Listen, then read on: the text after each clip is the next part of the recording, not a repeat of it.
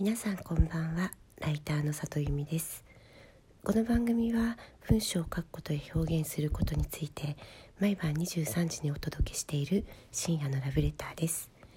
え今日はお便りをいただいたのでえご紹介したいと思います。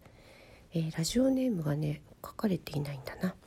えー、今日のミモレ編集室でのお話とても勉強になりました。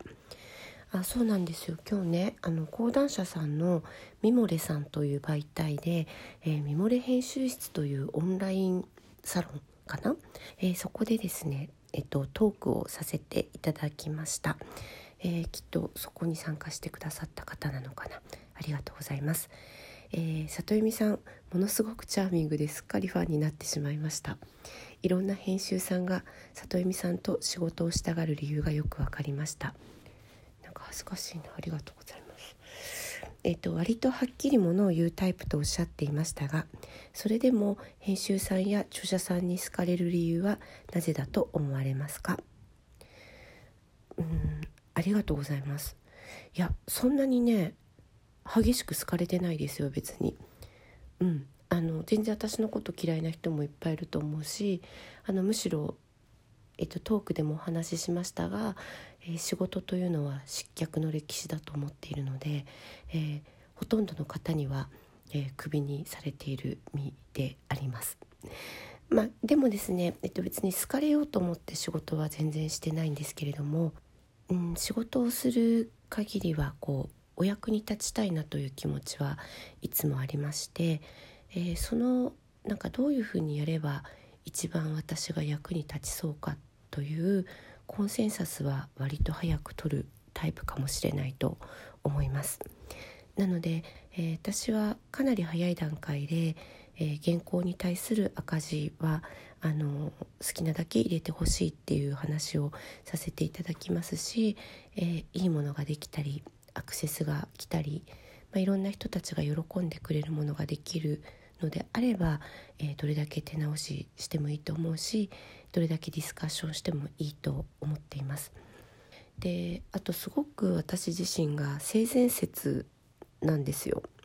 いろんな人によくそれで人に騙されないねって言われるんですけどうんなんか嫌な目に遭ったこととかあんまりなくてで基本的にあの人はいいものを作りたいと思って集まってきていて誰一人こうこの仕事を失敗したいと思って関わっているスタッフはいないと思うので基本的にはみんなが、えベストを尽くせればいい仕事になると思っているんですね。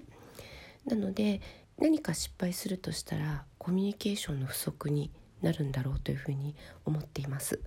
だからなるべく、えっと、私はこういうことを考えている人間で例えば修正依頼とかそういうところに対してイラッとするタイプではないですとか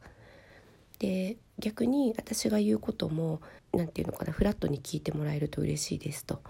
えー、その方の人格を否定してるわけでもないしもうちょっとこうしたら良くなるんじゃないかっていうただの提案なので、えー、一つの提案だと思って聞いてくださいというような、えー、コミュニケーションの仕方をします。あの仕事をやる上でそういう心理的な安全性を担保できるというのはすごい大事なことだなと思うので、まあ、自分があの場を仕切らなくてはいけない編集者の時は